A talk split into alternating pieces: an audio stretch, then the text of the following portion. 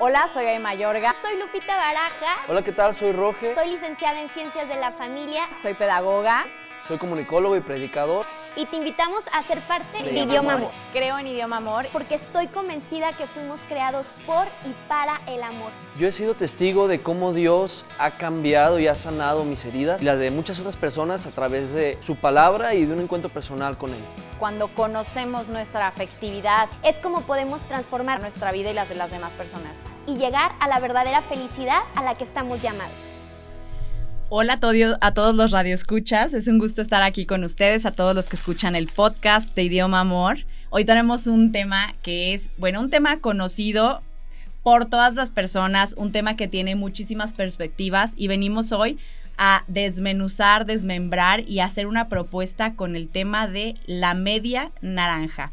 El día de hoy Lupita no nos ha podido acompañar, pero ella estará backstage apoyándonos con, pues, con- con- contestando comentarios, etcétera.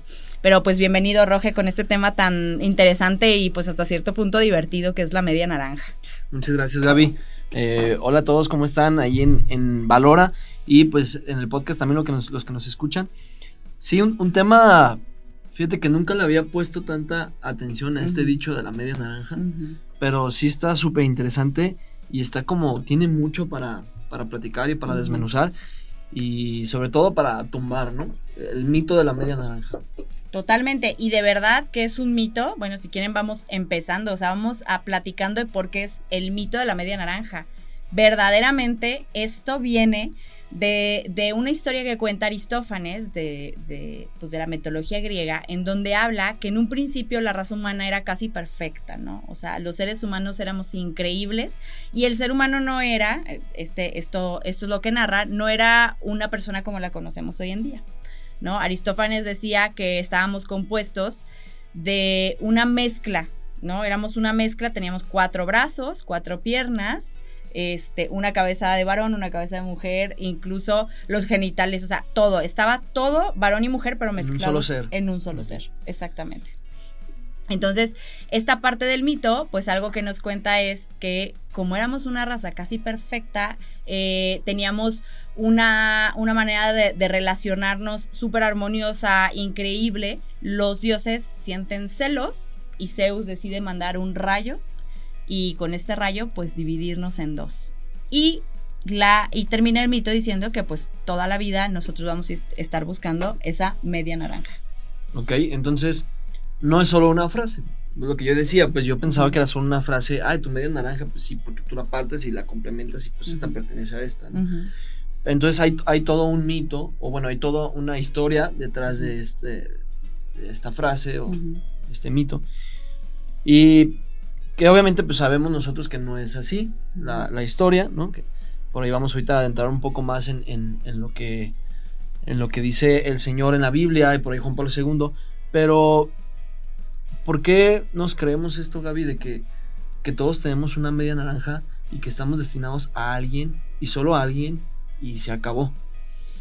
Hay muchos promotores de este tipo de ideologías, aunque los mitos científicamente, pues sabemos hoy en día que, que, o bueno, más bien culturalmente sabemos hoy en día que son, como, como bien están llamados, mitos, ¿sí? Que era una manera de concebir el mundo, de comprender el mundo para los griegos o dependiendo el mito de la cultura que sea, en donde pues nos explicábamos ciertas cosas. Y la media naranja viene porque justo se explicaba esto como que éramos una esfera, ¿no? Entonces, pues algo circular, una naranjita, la partimos, incluso hay hasta libros de ¿Qué hago si mi media naranja es toronja? que es muy bueno, se los recomiendo por cierto. ¿Qué hago si mi media naranja es Es toronja, exactamente. Porque detrás de estos mitos, el ser humano, el ser humano ha podido reflexionar y analizar que hay algo que falta con esta teoría. Como tú dijiste, tú, tú dijiste algo muy importante, Roge, el destino. ¿Por qué pensamos que estamos destinados? Y la verdad es que se nos ha hecho muchas propuestas últimamente con algunos escritores que son muy famosos, pero que, que la verdad es que no han hecho mucho bien a ser, una, ser personas auténticas y libres, como lo son Pablo Coelho y Isabel Allende, por Ah, ejemplo. Pensé que no los ibas a mencionar. así, Sí me dilo, atreví, dilos, Sí me atreví, es que no, no me encanta porque la verdad es que han traído mucha confusión. Eh, a ver, yo entiendo que son novelas, ¿no? Pero sí, han, sí ha llegado a traer este tipo de lectura cuando se lee sin criterio, pues mucha confusión de lo que es el verdadero amor, de lo que es la verdadera libertad, ¿no? Porque está muy cargada de mitos. No, no, totalmente. Yo, yo soy este hate, hater de Pablo, Pablo Coelho. La verdad es que sí leí unos que otros libros, pero oye, si tú te dices ser eh, católico, cristiano, o cristiano, vamos a dejarlo en cristiano, no te digo que no leas estos libros o estas novelas. Pues es cultura general, léela, está bien. Pero no quieras basar tu vida y tus Novelas. decisiones por lo que dice este cuate, ¿no? Ujú. Que al final de cuentas, yo no sé si piensas tú así, Gaby, igual que yo, pero pues es puro New Age, Exacto. ¿no? Y digo, para quien no esté ubique que exactamente qué es el New Age o Nueva Era, pues es un conjunto de filosofías y creencias a mi manera para vivir, ¿no? ¿A qué voy con esto? Pues es como si voy con un carrito de súper por un pasillo de creencias y religiones y pues voy agarrando lo que a mí me gusta, lo que a mí se me acomoda, ¿no? Ah, mira, me gusta el yoga, me gusta el reiki, me gustan las alabanzas, esas sí me gustan las alabanzas, el rosario no, que flojera, eh, ¿qué otra? Ah, de Buda, vamos a ver, meditación, me gusta. Entonces hago, es que todo esto se me acomoda y todo esto me lleva a Dios y todo sí, padrísimo. Eso es la New Age y pues ahorita estamos bombardeados de New Age. Y estos escritos o estos autores pues hablan un poco de eso, al igual que estos mitos. ¿Por qué? Porque son mitología griega, son creencias orientales. Hablábamos del destino y me gustaría que también habláramos un poco de la, de la teoría del hilo rojo, que también por ahí suena mucho. Sí, este, este tema del hilo rojo es otro mito que queremos en este podcast desenmascarar, ¿no? Que, a ver, son cosas que se pueden romantizar mucho. Qué Sí, bonito claro. pensar que hay una persona que, que es para mí, y para esto los invitamos a escuchar un live que tenemos con Rafa Piña, que se llama eh, en, justo en idioma amor en Instagram, Instagram. eh, que se llama Existe una per- ex persona para mí, o sea, Dios mandó una persona para mí, y fíjense que la conclusión a la que llegamos, Rafa es apologista, es que en algunos casos sí y en algunos casos no, y es una realidad durísima. ¿no? Durísima, porque dice, a ver, claro que, que se está, estaba pensado que San José acompañara a la Virgen y empieza a hacer como ciertos planteamientos. Eh, aquí podrían decir algunos, contexto, please, pues los invito a escuchar para, para que se entienda justo el contexto de esto, ¿no? No, y aparte el, el contexto del hilo rojo. Exactamente. O sea, ¿qué, qué es el hilo rojo? Esto del hilo rojo justamente pues bloquea esta posibilidad de elegir, de ser libres, ¿no? El hilo rojo es una mitología, es parte de la mitología oriental. No, no, se, no se sabe si viene de China o de Japón, pero se sabe que es oriental. Y el hilo rojo consiste en que las personas, cuando nacemos, estamos atadas a otra persona. Sí, o sea, de un lado del hilo estoy yo y Ajá. del otro extremo del hilo hay otra persona. ¿no? Exactamente. Y durante el caminar del- de la vida, pues vamos recorriendo ese hilo hasta llegar a la otra persona y que in- y que incluso, como, como viene de, de mitología oriental, podría estar incluso en otra vida, este tema del hilo rojo, No, ¿no? todavía más. Y por eso están este tipo de, de comentarios de que no es que yo conocí al amor de mi vida en otra vida y le estoy buscando y estoy buscando al amor de mi vida en esta, pero si no le encuentro lo voy a buscar en la otra. Y bueno, y empieza, empieza a hacerse un revoltijo porque el hilo rojo plantea que no importa lo que se estire, lo cerca que esté o lo enredado que esté, siempre vamos a estar destinados a una persona, ¿no? Entonces finalmente los dos tienen este peligro de predestinarnos, o sea, nada está en nuestro control, nosotros no somos libres, sino que tenemos ya hecho un camino. Y la verdad es que una de las cosas más preciadas para el ser humano es su libertad, Exacto, su libertad. pues no Sí. podemos esto. No, totalmente. Y, y a manera de como de adentrarnos en lo que sí es real o en lo que sí debemos de creer y esperanzarnos, pues yo quería, aprovechando esto que platicamos, invitarnos a, a que nos imaginemos. Creemos en un Dios, Padre Todopoderoso, que nos ama, totalmente que nos ama a tal grado que mandó a su único hijo a morir por nosotros. Por nosotros, por la humanidad, pero por, por cada uno de nosotros personalmente. Entonces, ¿cómo puedo creer que ese Dios, con un amor inmenso y tan grande que es para mí, me pueda tener atado a un hilo y a alguien más atado a ese mismo hilo? Literal atado, porque así es lo que me hace sentir esto de la media naranja o del hilo rojo, eh, o lo de alma gemela, que ya no mencionamos mucho, pero va por ahí la cosa. Me hace sentir atado a una persona porque tiene que ser así, porque es el destino y así, hagas lo que hagas, así va a ser. ¿no? Eso a mí no me hablaría de un Dios lleno de amor. Exactamente. Porque este tipo de pensamientos y este tipo de creencias van en contra de la voluntad de Dios. ¿Cómo es que van en contra de la voluntad de Dios? Porque la voluntad de Dios nos hace libres. Exacto. Dios pone por, por delante de su voluntad, o más bien la voluntad de Dios es que nosotros tengamos nuestra propia voluntad. Y que ante esa libertad nosotros podamos elegir verde o azul. ¿Sí? En la voluntad de Dios está que elijamos lo mejor. Y Él nos, nos- nos dará pistas para que elijamos lo mejor. Pero Él no se opone o no se, no- o no se sí, no, no- evita que nosotros tomamos, tomemos esa decisión. Por lo tanto, si, si hablamos de un Dios lleno de amor, que su voluntad es que nosotros tengamos la libertad de elegir, pues ahí se derrumba totalmente estos mitos. Que incluso dentro de la voluntad de Dios no siempre es solo una opción en el camino. O sea, la, el fin último sí, o sea, llegar a Él, ¿no? Claro. Pero, pero Dios de verdad, a mí cuando me hicieron este planteamiento me lo hizo un sacerdote y me lo hizo por mi personalidad, ¿ok? Me dijo, a ver, Gaby, Dios es muchísimo más abierto de mente de lo que tú, de lo que tú consideras, ¿no? Porque yo luego soy muy cuadrada, muy, muy escrupulosa y me decía eso, me decía Gaby, es que no siempre es A, A o B, a veces es A, B, C, D, E, o sea, y, y a lo mejor lo que te hace daño a ti es la X y la Z, ¿no? Entonces, claro, o sea, Y que si escoges X o Z, el Señor te va a abrir un camino para que regreses Para que a donde, para donde vas a llegar. Al, como decías tú, hay un, hay un final, eh, hay un momento, pues un momento final al que Dios quiere que lleguemos y es la santidad, es la vida eterna, ¿no? Pero Sí. para eso, pues uno va tomando decisiones y Dios va a estar ahí como ayudándonos a encarrilarnos, pero tampoco nos dice, no, no. Gaby, no puedes decidir eso. exacto. No, jamás lo va a hacer. Dios es respetuoso. Y lo dice la palabra de Dios en el Apocalipsis. Está a la puerta y llamo. Si me abres, entraré y cenaré contigo. Si me abres. No dice, ábreme para cenar contigo. Dice, si me abres, entraré y cenaré contigo.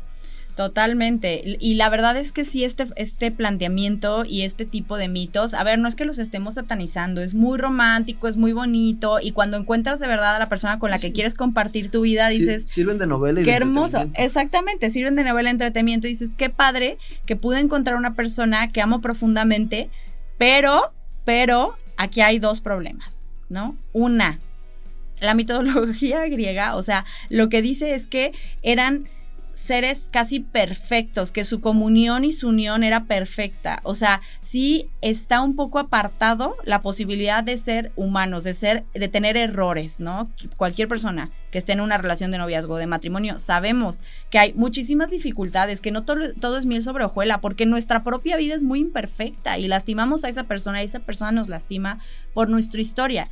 Entonces es muy peligroso decir que si yo tuve, por poner un ejemplo, un novio con el que fue una relación, que ahorita vamos a tocar el tema del alma gemela y del amor de tu vida, que si yo tuve una relación fugaz, súper apasionada, súper intensa, que fue en un periodo muy corto y que me dejó una muy buena experiencia y por una razón nos separamos, y con, con mi esposo, pues hay luchas como en cualquier matrimonio y estamos creciendo y estamos madurando juntos y todo, pero no siempre es, es 100% agradable. Miel sobre. Yo me quedé pensando siempre, es que mi hilo rojo y el amor de, y, el, y mi alma gemela es esta persona con la que viví estos dos meses súper intensos, una, un verano, y, y siempre lo voy a recordar. O sea, es muy injusto y falto de compromiso. O sea, No, y, y pudo haber muchos factores, o sea, en ese concepto de alma gemela, eh, muchos factores que, que impliquen que, que, te la pases tan bien o que tengas recuerdos tan padres con una Claro. persona. El primero es la falta de compromiso. claro, Porque no, no es una relación de compromiso, de lucha a futuro, es una relación de momento, exacto. de, de- de pasarla bien en el momento. Entonces, primero, esas relaciones difícilmente son, van a tener frutos. Y segundo, si es una relación que estuvo en el pasado y ahora es en una relación, quien, quien quiere, tú pones tu ejemplo tuyo, pero quien, quiere, quien, quien fuera, en una relación que está en un matrimonio o en una relación seria, es normal que te acuerdes de otras relaciones, totalmente normal, pues no es como que nos borren la memoria. Pero definitivamente no fue algo que me implicara a mí mucho compromiso, mucho eh, ceder, sacrificio, que ahorita vamos a abordar ya ese tema. Eh, Entonces, pues por eso alma gemela se escucha tan bonito, ¿no? Pero pues la verdad yo no me imagino con un alma igual a mí, porque gemela eso quiere decir, no, eso Ujú. refiere, o sea, alguien igualito a mí nos damos trancazos y, y- y no, no, no se puede, pues. Entonces, sí, son, son conceptos y mitos novelescos, como dices tú. eh, yo por eso decía, sirven de entretenimiento, pues para ver una película, una novela, un libro, y pues sí, uno imagina y vuela y está padrísimo, pues. Pero en la vida real hay lucha. Ujú. ¿Por qué? Porque No, no porque tenga que ser negativo, sino que pues, uno tiene que luchar, por, que luchar por lo que verdaderamente quiere, anhela y ama. Y además juega un poquito con, con nuestro llamado este, trascendental, por así decirlo. O sea, nosotros estamos hechos para ser completamente amados, infinita, eternamente amados. Y aquel que nos va a poder dar ese amor es Dios. O sea, los seres humanos es muy difícil que nos pidamos y nos exijamos ese tipo de amor total, entero, completo, perfecto, porque todos venimos de historias, todos tenemos diferentes caminos, ¿no? Y madurar y crecer duele, o sea, duele físicamente, emocionalmente, psicológicamente, en todos los sentidos.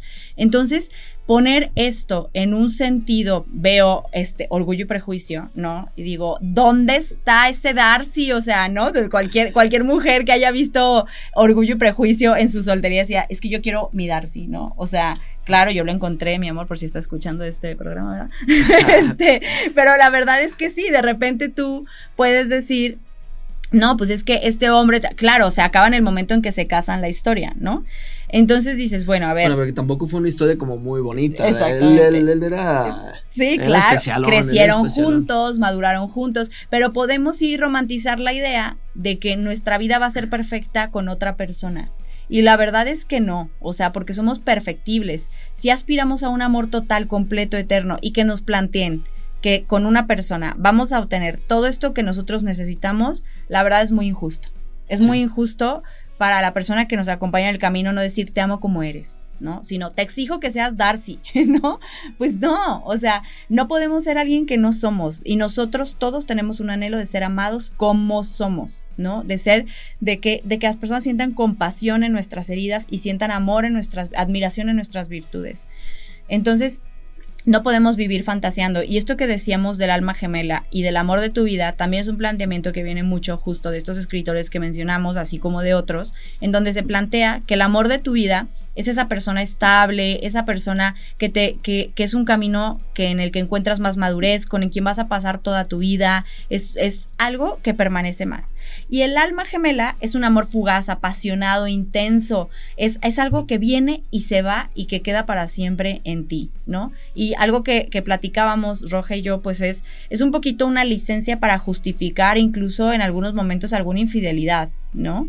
El decir, es que volvió a mí tal persona y es a quien siempre yo había estado buscando y es justo mi hilo rojo que no he podido olvidar y se empieza a hacer una mezcolanza de, de ideologías que, que, que si empezamos a repetirnoslas y a profundizarlas y a, y a torcer nues- la verdad, pues vamos a empezar a romantizar esto y a buscar lo que nosotros pensamos que merecemos, ¿no? Y después nos vamos a topar con la realidad, que es otro ser humano, esto que hemos idealizado distinto. tanto.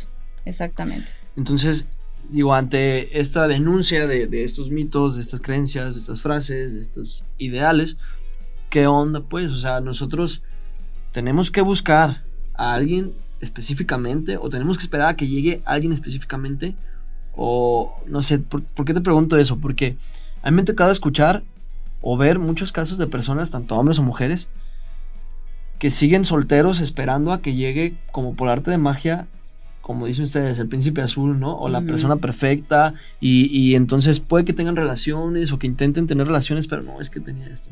No es que tenía el otro. No es que sí, no es que el otro le olía la boca. No sí, sé, por decir. sí, o sea, sí. ¿qué- ¿Cómo se hace, Gaby? O sea,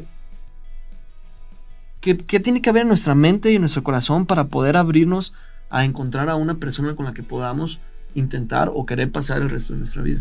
Híjole, qué buena pregunta, Roge, porque creo que al menos yo pasé por esa etapa, ¿no? Hubo un momento en el que decidí yo terminar una relación en la que yo tenía ya mucha estabilidad, por así decirlo, y me encontré en ese momento en el que dije, ¿qué, ¿y ahora qué? ¿No? Yo creo, y que lo he visto en algunas personas y así yo también lo, exper- lo experimenté, es atrevernos a ser vulnerables Ok. atrevernos a ir por el mundo mostrando lo que somos sin esperar nada, o sea, viviendo el día, como, como dice Jesús, ¿no? A cada día le basta su propio, su- sus propios problemas. O sea, viviendo de un día en un día, pero no encerrándonos y no queriendo ser...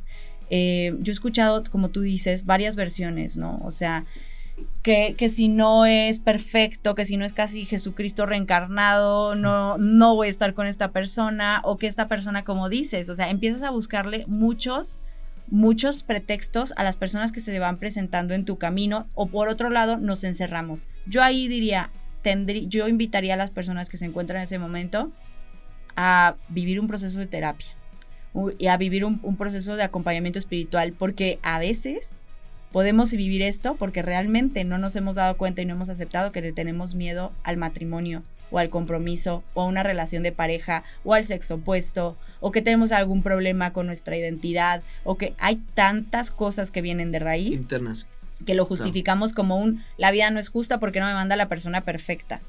Sí, y te preguntaba esto también porque, bueno, que quiero como que vayamos como aterrizando a esto.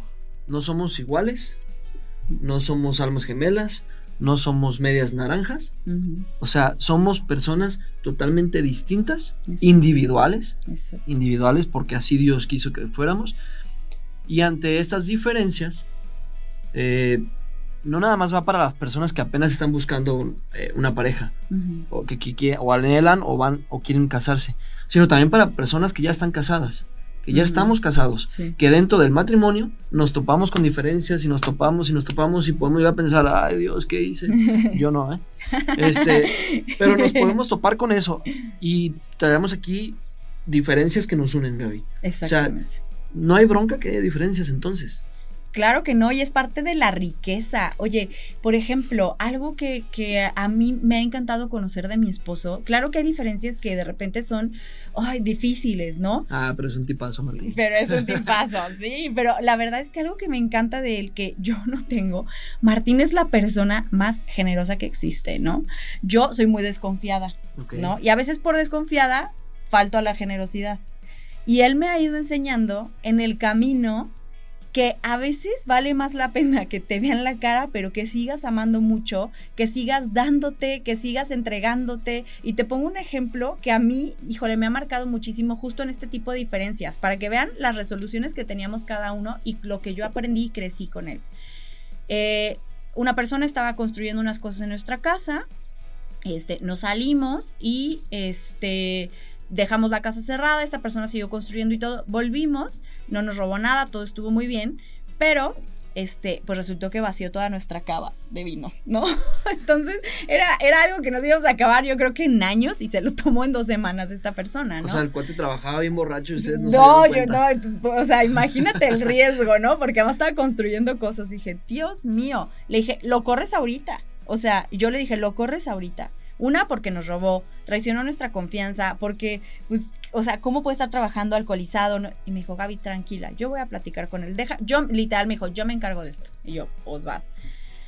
Habló con esta persona, empezó a, y primero le preguntó, ¿qué, ¿qué es lo que te pasa? ¿Por qué, ¿Por qué, o sea, pudiste habernos robado cosas, ¿no? No nos, no nos robaste cosas, sino que consumiste eso. Y le dijo, tengo un problema, ¿no? Empezó a escucharlo y le dijo, ¿sabes qué? A partir de ahora no te vamos a dejar solo y además de todo yo te voy a llevar a tu casa y vamos a platicar en los caminos.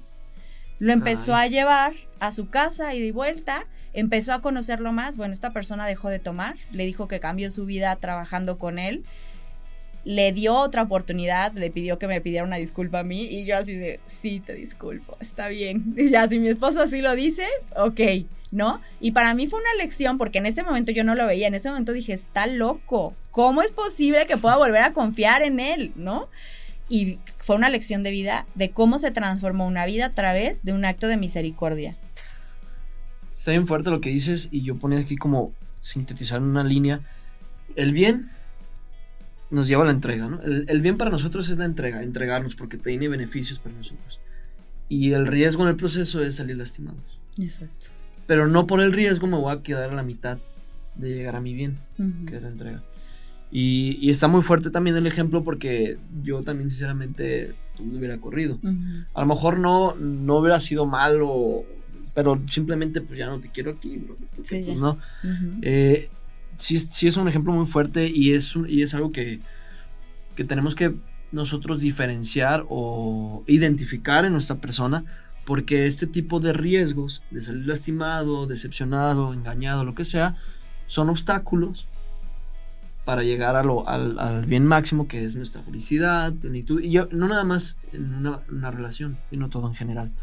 Entonces, tú hablas de una diferencia entre Martín y tú, ¿no? O sea, cómo reaccionó Martín, cómo hubiera reaccionado tú, pero yo sé hacia alguien externo, ¿no? O sea, los que están casados no me van a dejar mentir que tenemos diferencias con nuestra pareja tan fuertes que, o no fuertes, sino tan grandes, que, que po- podemos llegar cons- constantemente a caer en, en peleas, en discusiones, en todo eso. Que no es normal, no hay que sa- satanizarlo como dices tú, Ujú. pero pues precisamente ser conscientes de esta diferencia nos tiene que llevar a un diálogo, a un acercamiento, a un ceder, que es lo que hablaba Exacto. al principio, ¿no? Exacto. Pues qué fácil poner una naranja con una media naranja con otra media naranja y embonan y listo, está perfecto. Sí. Pero uno, ¿de qué te sirve? Ujú, ¿No? ujú. Sí. Dos cosas diferentes, ponerlas juntas y que trabajen juntas, eso es lo complicado. Ese es el reto. Eso es a lo que estamos llamados como matrimonios. Y eso es lo que te hace crecer en virtud. O sea, o sí o sí. Cuando te casas, no me dejarás mentir, Roge, comienza una confrontación contigo mismo. Dices, ¿quién soy? ¿Cómo soy? No me había dado cuenta de estos defectos, no me había dado cuenta de estas cosas buenas. Empiezas tú a darte cuenta. Sí, claro, descubres de defectos que no tenías identificado porque Sí. no había quien, Sí. a quien le molestaran, a quien le-. Sí, sí, sí. O sea, hay una retroalimentación. Y dentro de estas diferencias, hay diferencias menores, diferencias mayores. Exacto. Una diferencia menor, y lo platicamos una vez de risa, y seguro a muchos les ha pasado, la pasta de dientes. Que si está toda así apachurrada o que si está así bien, bien apachurradita, así de... ¿Tú de cuáles eres, Roge? Yo soy así de, de, de que quede bien planita, bien planita. Y este, o por ejemplo, de los zapatos no están en su lugar. Generalmente los hombres somos más de dejarlos las cosas donde sea y no donde van. Sí. Este, mi esposa es de tus tenis ahí llevan dos, tres días. Y así como que, ay, sí es cierto, ¿no? Pero bueno, esas son diferencias menores. Sí. Son diferencias que uno desde el noviazgo puede ir notando. ¿sí?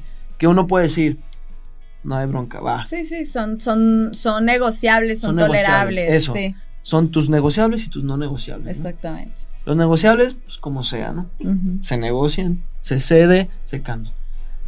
¿Cuáles son los no negociables? ¿O qué podría ser un- un- una diferencia no negociable?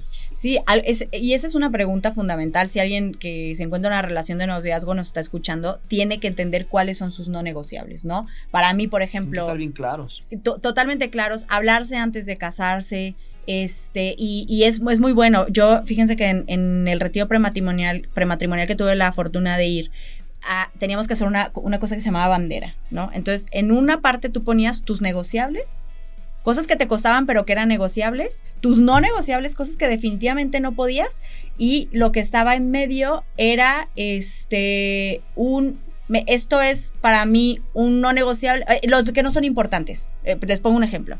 Este, para mí, a mí me encantan los perros, a mi esposo le chocan. Para mí, pues, no es tan importante, entonces puedo ceder en eso, ¿no? En lo que sí cedo, en lo que puedo negociarlo y en lo que no puedo negociarlo. Entonces, descubrir cuáles son nuestros no negociables. Habrá quien diga, la puntualidad, este, para mí es negociable. Habrán otros que yo la verdad viviría muy Eso te infeliz. iba a decir que son muy diferentes los Sí. negociables de una pareja a los negociables de otra pareja. Totalmente, porque es lo que cada uno podemos aguantar. Hay que, hay, híjole, esto está muy fuerte y no estoy diciendo que esté bien. Pues yo siempre recomiendo de verdad trabajar nosotros mismos antes de casarnos, pero habrá quien, quien diga, yo no puedo aguantar un alcoholismo. Y habrá, habrá quien, pues quien sí Y se es lo válido, aviente. es válido quien no se Sí. lo pueda negociar. Oye, Gaby, Sí. por ejemplo, ahorita que dices eso, de que platicarlo desde novios. A mí me llegó, llegué, platicando así con amigos de la comunidad y todo, llegué a escuchar el comentario de, a mí me da miedo confesarle esto a mi novia porque después ya no va a querer estar conmigo. Ay, híjole, qué importante. Y, y llegamos a la, conclu- la conclusión de, no, que te dé más miedo que salga cuando estén casados. O sea, que te dé más miedo que esto no lo platiques ahorita y cuando estén casados salga y, ahí sí que vas a hacer. ¿no? Exactamente. Entonces, sí, qué importante es platicar estos, lo que sí puedes negociar, puedes ceder y lo que de plano no puedes ceder. ¿Qué pondría yo de ejemplo que a lo mejor queda para la mayoría de las parejas cristianas, católicas? La religión. Ujú.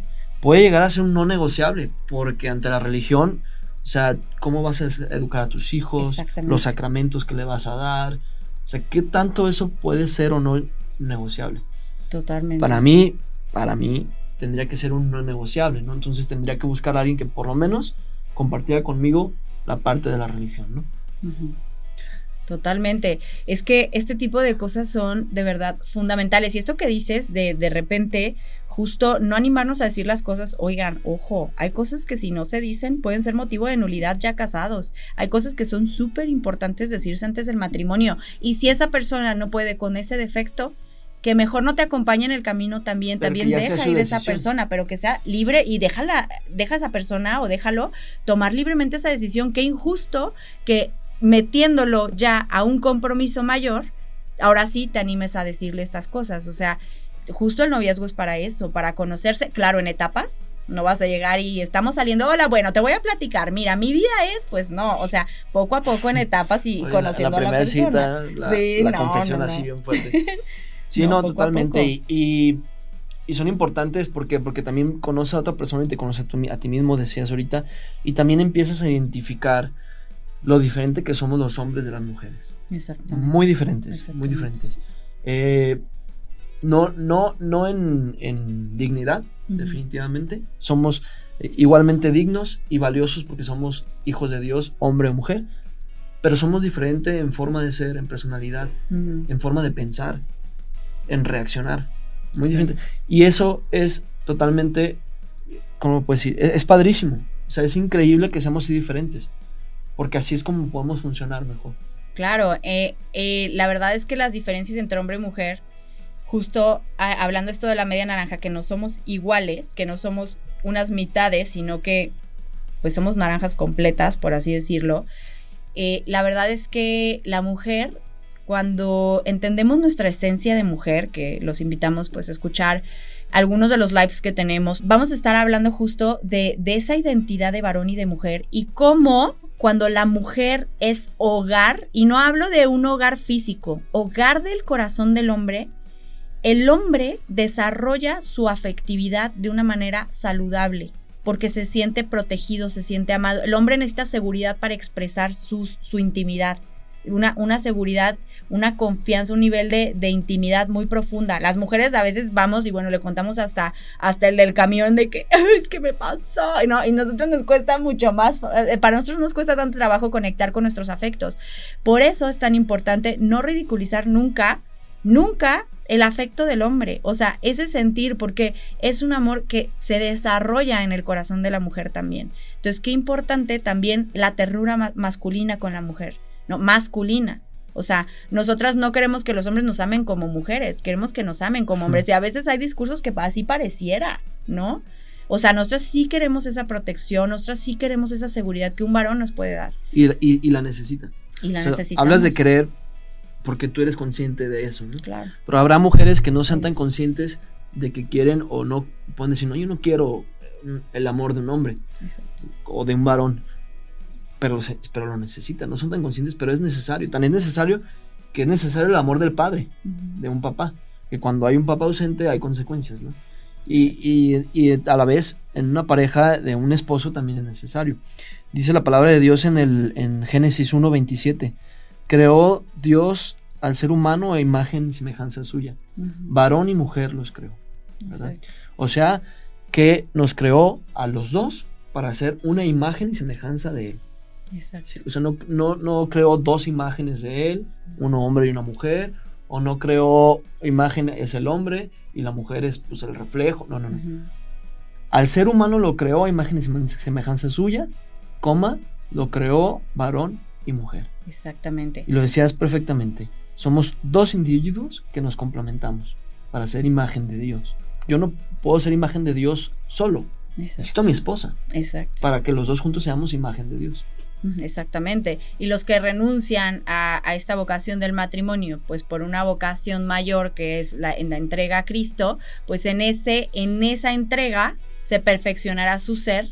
Pues ahora sí que, que siendo, y esta, este pensamiento me encanta, siendo precursores de esa vida eterna, ¿no? De eso que estamos llamados a hacer, que es un matrimonio, pues, eh, bueno, ya, ya llegamos a estos temas que son ya más elevados, pero pues un matrimonio con Dios, ¿no? Entonces, la verdad es que nosotros, esto que dice Roja, es muy interesante hacer esta diferencia y por eso vienen muchas confusiones. Nosotros somos una especie, una especie humana, pero con dos géneros distintos. ¿Sí? Los ángeles son especies en sí mismos. Ellos sí son súper únicos y diferentes en cada cosa. Nosotros también somos únicos y diferentes, pero tenemos similitudes. Similitudes porque somos una especie. especie. Exactamente. Si vemos a los leones, pues los leones tienen especie. Si vemos a, los changos, si vemos a los a cualquier especie, pues todos van a tener similitudes y formas de actuar. El león es depredador, el conejito, este, pues es herbívoro y, y empezamos a ver las diferencias. No podemos negar nuestra naturaleza. Somos dos géneros dentro de una misma especie. Entonces, parte de cómo estamos hechos, pues es para ser complementarios. Y es tan, es tan grande y tan bonito y es parte de esta teología de, Juan Pablo II, de la teología del cuerpo, que habla mucho de eso, Juan Pablo II. Este complementarnos, este con nuestras diferencias sumar una unidad. Eh, nos asemejamos, como dice la palabra, imagen y semejanza, cuando estamos unidos, varón y mujer, el matrimonio, nos asemejamos a Dios. Pero es la semejanza tal que compartimos, somos co-creadores cuando viene el fruto de, tener hijos, ¿no? Participamos de esta creación de Dios del ser humano. Somos co-creadores del Dios, eh, con, Dios, del, del ser humano, cuando hombre y mujer se unen. Entonces, es increíble y, tan profundo lo que llegamos a ser o lo, que Dios nos permite ser como, como, seres, como seres humanos. Pero volvemos a lo mismo. Si existieran puros hombres, no podríamos ser ese ser humano. Porque necesitamos a la mujer para complementarnos en todos los aspectos. Exactamente, no somos uno sin el otro. Cualquier vocación que elijamos, o sea, venimos de un padre y de una madre, o sí o sí. Claro, entendemos que hay padres y madres que que pues que fallan gravemente de repente a sus hijos con un abandono o con una incapacidad de verdad para criarlos por alguna adicción, por e, etcétera, ¿no? Sabemos estas estas deficiencias, sin embargo, lo natural y lo enriquecedor y lo necesario porque las personas no nos nutrimos solo de alimento, nos nutrimos de afecto, nos nutrimos de conocimiento.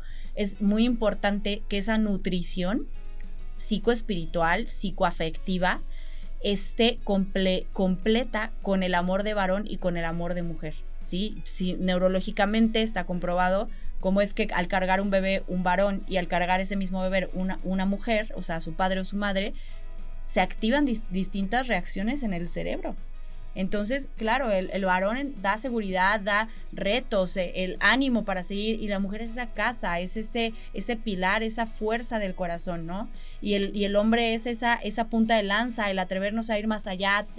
Entonces, bueno, así con las características de cada uno, pues tenemos que seguir adelante. Cuando carece alguna de estas dos partes, pues seguir adelante como podamos, pero sí es bueno tener una figura, si nos falta nuestro padre, pues de nuestro abuelo, de alguna persona querida que admiremos, que podamos ubicar e identificar bien lo que es un varón o una mujer, dado sea el caso, ¿no? Y volviendo justo a esto de la media naranja, pues cuánto nos perdemos cuando nos aferramos a un destino, a un algo predeterminado y no empezamos a darnos cuenta pues de las dificultades que hay en el amor y cómo estas dificultades nos hace amar más en estas diferencias. Y sabes qué, Roge, algo que no quiero dejar de decir, esto que, dice que estamos atados a un destino, que literal lo dicen con un hilo, híjole, la verdad es que hay un caso que yo conozco que es muy fuerte. Y tú no me dejarás mentir y algunas de las personas que nos escuchan seguro conocen este tema de las ataduras. O sea, verdaderamente, espiritualmente podemos estar atados a otras personas y esto no es positivo. Podemos estar atados por algún pecado. Eh, a ver, no, esto, esto es algo que, que, se tiene que explicar un poco más, pero sí podemos estar atados por un resentimiento, por poner un ejemplo, un ejemplo claro, ¿no? O sea, hay personas que no dejamos ir de nuestra vida por un resentimiento, ¿no? Sí, por no perdonar. Y los cargamos. Y, estamos atados a este rencor y, espiritualmente pues trae consecuencias totalmente. Exactamente, y los cargamos en nuestra vida, no los olvidamos, nos amargan la existencia y o tenemos una especie de atadura, por decirlo de alguna manera, con algún exnovio, con, por el tipo de relación con la que llevamos, ¿no? Entonces, qué importante justo también trabajar esto espiritualmente y pedirle a Dios que nos libere del corazón a estas personas que pueden ser nuestro hilo rojo, pero no de un en un aspecto positivo, sino personas que en el momento en que yo tengo un problema con mi novio, con, con mi esposo, con mi esposa, pues me hacen pensar en alguien más. Saquemos la basura del corazón, de la mente, para poder amar con libertad, ¿no? Qué importante. Sí, amar con libertad implica sacrificio, amar con libertad implica ceder, implica negociar, Renuncia. renunciar totalmente. Si, si estás tú próximo a casarte o ya estás casado o estás casada, eh, tendremos que entender esto, que, que estamos llamados a una vida de sacrificio. Oye, lo pintas muy feo, lo pintas... No, no es pintarlo feo, sino que a la vuelta del sacrificio está la gracia. A la vuelta del sacrificio y de la renuncia está la bendición. Y, y de eso se trata amar. No, no se trata de sentir bonito y ya, ¿no? Creo que el, el- el amor es ese sacrificio, esa renuncia y ese rechazo. ¿Y cuánto? Bueno, yo nada más les digo, lo dice San Pablo. Hombre, ama, am- ama a tu esposa como Cristo amó a su iglesia. ¿A qué grado Cristo amó a su iglesia? A la muerte. Sí. O sea, el sacrificio de Cristo por su iglesia, por nosotros que somos su iglesia, fue de muerte. Pero adelantito del sacrificio vino la resurrección y la victoria. Entonces, nosotros como matrimonios y quien esté pensando o quien esté en un noviazgo que vaya camino a matrimonio, tiene que saber eso, que estamos llamados a sacrificar y a renunciar hasta la muerte por otra persona. ¿Y por qué? Porque mi llamado como esposo es hacer que mi esposa sea feliz. Ujú. Y el llamado a mi esposa es hacer que yo sea feliz. Ujú. Entonces yo no me voy a preocupar por mi felicidad de forma egoísta porque alguien se está preocupando por mi felicidad. Claro. Yo me voy a preocupar por la felicidad de mi esposa. Y así es, ya es una, es una combinación, es mutua la- la- el trabajo. Digo, lo digo así como si fuera muy fácil, ¿no? Pero, pero de eso se trata, de renunciar, de ceder, hoy cedo yo, mañana cedes tú, y ir negociando, ir negociando. Y que la verdad es que la manera en la que uno va renunciando y va entregándose al otro, va viendo también los frutos que tiene la otra persona, el amor que empieza a experimentar la otra persona, la alegría, la seguridad, el de verdad se empieza a experimentar una gratitud en el corazón hacia el otro, empieza a crecer la admiración, empieza a crecer esta especie de devoción al otro en un sentido saludable de decir, estoy en casa, ¿no? Estoy con esta persona que con, con defectos y virtudes me ama, que hace lo mejor que puede con sus recursos y que yo también hago lo mejor que puedo por esa persona. Y eso es a lo que sí podemos aspirar. Eso suena romántico y sí podemos aspirar. Porque eso depende Sí, de nosotros, totalmente. está en nuestras manos. Eso sí lo podemos hacer. El renunciar a entregarnos a amar. Oye Gaby, y un mensaje también a las personas que ya tienen tiempo de casados y que a lo mejor no tienen un- no, no están llevando, no están en un buen momento en su relación y que puedan decir, no, oye, si yo lo hubiera escuchado esto antes, ahorita tengo tantos años de casado y esos negociables o no negociables, pues para mí no existieron y estamos yendo, llenos de no negociables, ¿no? Religión, o a lo mejor que el esposo no le interesa nada Sí. de Dios. cosas- Yo lo ahí lo que te puedo decir es, los no negociables, Dios tiene el poder de hacerlos negociables. Si no hubo una plática previa, si no hubo un conocimiento previo o una voluntad previa, Dios tiene el poder de poner en el corazón a las personas que esos no negociables, esas situaciones que no quieren cambiar, que puedan cambiar. Dios tiene el poder de hacerlo. ¿Cómo? Pues hay que pedir, hay que interceder, hay que pedir por tu esposo, por tu esposa, hay que pedir por esa persona que no, que no quiere dar su paso, que no quiere cambiar, que no quiere dejar un vicio, que no quiere... Hay que pedir, pero con fe dice la palabra de Dios que si lo pedimos con fe ya lo tenemos. Entonces, Dios es capaz de cambiar todas esas cosas que para nosotros puedan ser imposibles para el bien de la familia.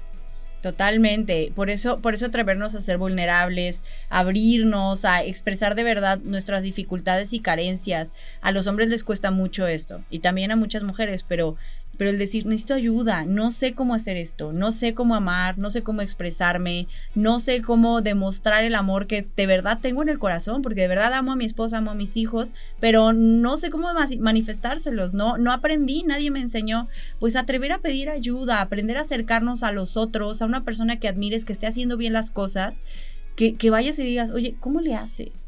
¿Cómo le haces para que tu esposo esté muy feliz, para, para que tu esposa esté muy feliz? Y acercarnos y pedir esa ayuda o una ayuda psicológica, descubrir cuáles son esas trabas que nos hace bloquear nuestras emociones y no poderlas manifestar, porque hay algo detrás hay algo detrás. En muchas cosas hemos sido víctimas, pero que, que, que esos dolores no nos conviertan en victimarios el día de mañana, sí. ¿no? O sea, eso es algo muy importante. Sí, porque nos podemos encerrar en eso y, y, pues no, no, no salir o no querer salir jamás.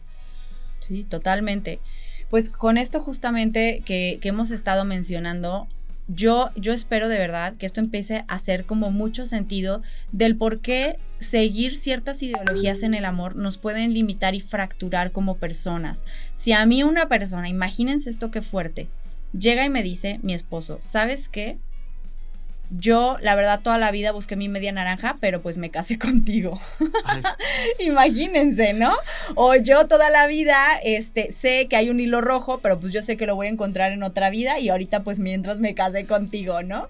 O sea, qué doloroso y qué injusto estar pensando que ante la dificultad oh, pues estoy podemos casado contigo, pero no eres mi alma gemela. Exactamente. Es- mi alma gemela es otra persona, tú eres el amor de mi vida, ¿no? Cuando te están diciendo que el alma gemela es algo pasional, intenso.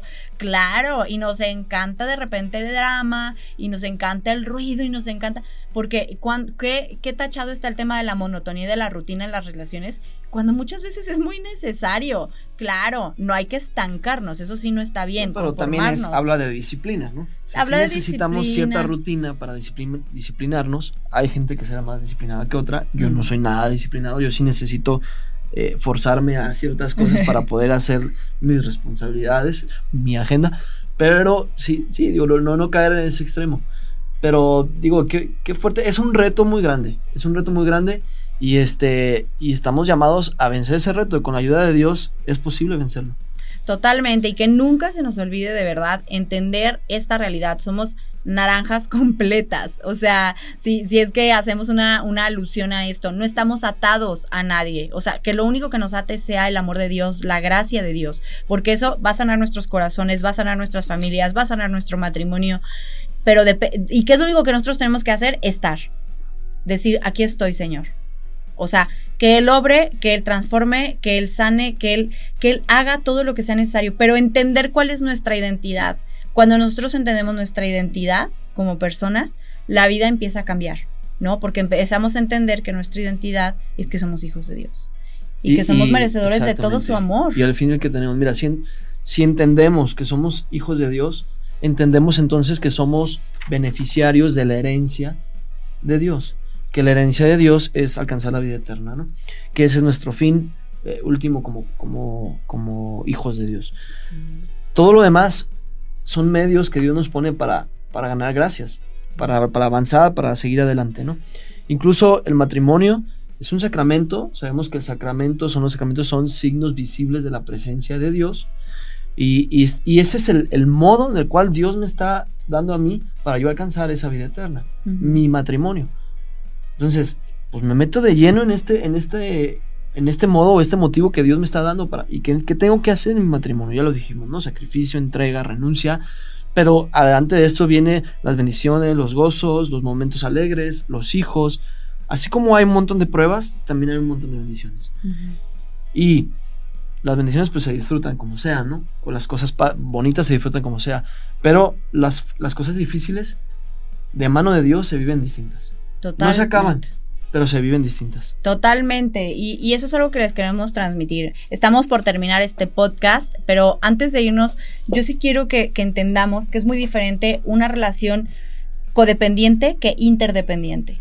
Esto, esto va a hacer que comprendamos justamente nuestra individualidad dentro de las relaciones humanas. Y algunos consejos para que digan, bueno, prácticamente, técnicamente, ¿qué consejos me pueden dar para yo poder vivir de un amor auténtico, real, sabiendo la individualidad de algunos? Pues miren, uno, que aprendamos estrategias de comunicación asertiva. Eso es súper importante. Hay muchos talleres, cursos en terapia, etcétera, ¿no? Relaciones centra- centradas en el logro, no en el poder. Dejemos de competir entre sexos, dependemos, dejemos de Wow. competir. O sea, eso es súper importante. Sino como a dónde vamos a llegar juntos, ¿no? Lo Exactamente, exactamente. Respetar los valores la- este, de la dignidad y libertad personal de los demás. O sea, hablamos incluso de dentro de una tenemos relación. dignidad personal, una dignidad por ser hijos de Dios. Exactamente. Otro, que existe una profunda aceptación de las diferencias y, divergencias, que lo, hemos- lo hemos estado platicando. Negociar. Exactamente. Dinámicas interpersonales centradas en los parámetros yo gano, tú ganas. O sea, el decir un win-win, ¿no? O sea, los dos tratar siempre de que sea de esta manera, no un, ok, yo pierdo, tú ganas. O sea, eso también se puede aprender con muchas estrategias, ¿no? Reafirmación del valor de nosotros. Y aquí sí es el- la cenita semanal, Sí, claro, el no el- perder esto, ¿no? Los comentarios, los detalles. eh, sí. Exactamente. Pues el compromiso, este, compartir responsabilidades, alianzas afectivas constructivas. Bueno, hay muchis- muchísimas cosas. Rodearnos de amistades que nos sumen o que nos resten, etcétera, ¿no? Y la gracia de Dios. La gracia de Dios siempre, siempre es lo que no nos puede faltar. No nos puede faltar la gracia de Dios en el noviazgo, en, en las amistades, en el matrimonio, con los hijos. La gracia, la gracia de Dios es la que nos va a hacer darnos cuenta de que somos personas, que tenemos nuestra propia dignidad y que la persona que está delante de mí también tiene su dignidad y tenemos que respetar, respetarnos y luchar juntos para salir de la mejor manera. Totalmente. Pues bueno, para, para terminar, pues queremos agradecerles a todos, decirles que, que pues tengamos mucho cuidado con las líneas de, pensamiento que a veces están por ahí pululando, que sí suenan como muy bonitas, nada más, pues cuidar nuestra mente, ¿no? Nuestra mente es el piloto de nuestra vida, los pensamientos y las ideas que dejemos entrar, pues van a ser los que nos van a ir, nos van a ir encaminando. No tengamos miedo al amor, a ser vulnerables y, y, también a trabajar en nosotros mismos, ¿no? Somos naranjas completas, busquemos otra naranja completa que, que nos ayude, que nos complemente y nos ayude a crecer, pero, pero siempre comprendiendo esta individualidad y esta identidad que tenemos. Pues sí, terminamos Gaby, se nos fue el tiempo. Saludos a todos, que estén muy bien, Dios los bendiga y nos escuchamos en el siguiente programa.